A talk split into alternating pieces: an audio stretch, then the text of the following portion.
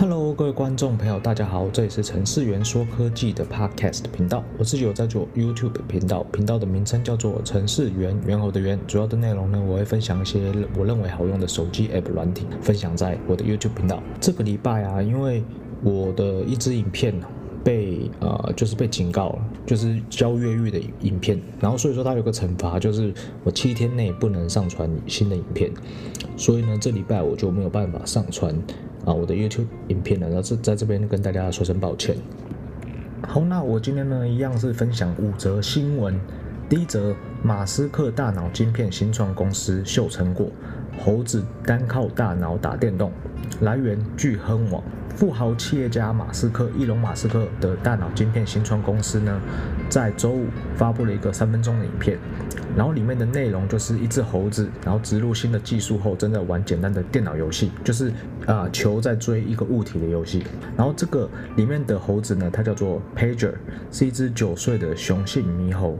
然后看起来好像是用摇杆在玩游戏，但是那个摇杆呢，已经把电源给拔掉了。真正操纵那个游戏呢，是来自于 Pager 的大脑，就是这个这只猕猴的大脑。马斯克他表示说，之后的版本啊，可以将晶片植入脑部，然后分流讯号到植入的身体，可以让瘫痪者再次行走。它的充电方式呢，是啊、以无线的方式做充电。第二则，雅虎奇摩知识家宣布结束服务，来源 T 客邦。今天呢，雅虎公告说。雅虎的奇摩知识家将于美东时间四月二十日转成围堵模式，并在五月四日正式终止服务，宣告十六年历史的知识家服务终止。十六年前，知识家的推出一度让网友觉得非常实用。然后原始的概念是让一些啊、有知识的朋友来帮助有问题的朋友，然后形成一个知识库，有点类似维基百科的概念。但是后来因为有很多网友希望争取评价，而且网站又欠缺管理，导致上面的知识多半都变成没有什么用，而且很多的网友回答都沦于形式，最终大家还是回归，就说你自己 Google 一下就知道。然后知识家也变成某些人打广告的一些平台，所以呢，雅虎的奇摩知识家走入历史，很多人并不。不意外。第三则，Have I Was Pawned 网站启用新功能，教你查询 Facebook 各资是否外流。来源。科技新报，国外媒体 Business Insider 日前报道揭露，有多达五点三三亿个 Facebook 用户资料遭到外流，内容包含用户的手机号码、全名，还有电子邮件跟个人档案内容等。不过，FB 的产品管理总监呢，Mike 为此解释，不肖人士并非透过骇进 Facebook 的系统，而是在二零一九年九月之前，运用自动化程式从 Facebook 平台上抓取个人资料而形成的这些资料库。Have I Was pawn 网站其实已经有很长的一段。段时间，让人们可以查询过去的各自外泄事件是否暴露自己的电子邮件或者是密码。而这次的 Facebook 事件呢，则促使经营该网站的 Troy Hunt 启用新功能，允许人们搜寻自己的电话号码是否也在里面。然后，如果大家要使用这个网站啊，我们台湾的用户啊，前面要打加八八六九，然后就后面就是你的电话号码。第四则，Line Bank 首月拼二十万开户，四月下旬渴望开业。来源：经济日报。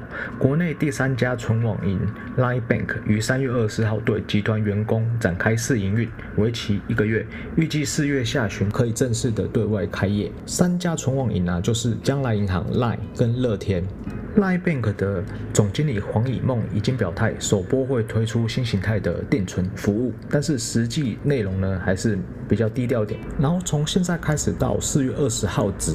加入 Line Bank 的 Line 的官方账号，点击活动页面的报名抽奖，并报名成功的话，可以在指定的期间内查看抽奖的结果。第五则，苹果的 Podcast 大动作制作节目来推广 Apple TV Plus。来源：The Verge。Podcast 界一直在等待和观察苹果推出更全面的一个 Podcast 的业务。Spotify 和其他的科技巨头呢，一直都在采取行动，比如说签署独家协议收购公司，然后试图的要主宰这个市场。尽管苹果在市场上面呢是最受欢迎的 Podcast APP 之一，但是呢，苹果基本上都没有什么太大的动作。就在最近，苹果首播了一个非小说类调查类型的 Podcast 节目，内容是在说一个犯有战争罪的一个美国海军海豹突击队，节目的名称叫做《The Line》。好，然后这个节目的推出啊，啊，也跟即将要播出在 Apple TV Plus 一个新的节目，是同一个名称，它等于说是两个节目是相辅相成的，然后类似一个纪录片的形式做播出。好，那我今天就介绍这五则新闻给大家。那如果大家对我的 Podcast 的内容很有兴趣的话，欢迎订阅我的频道。然后我一个礼拜会上一支。好，再次谢谢各位，谢谢大家。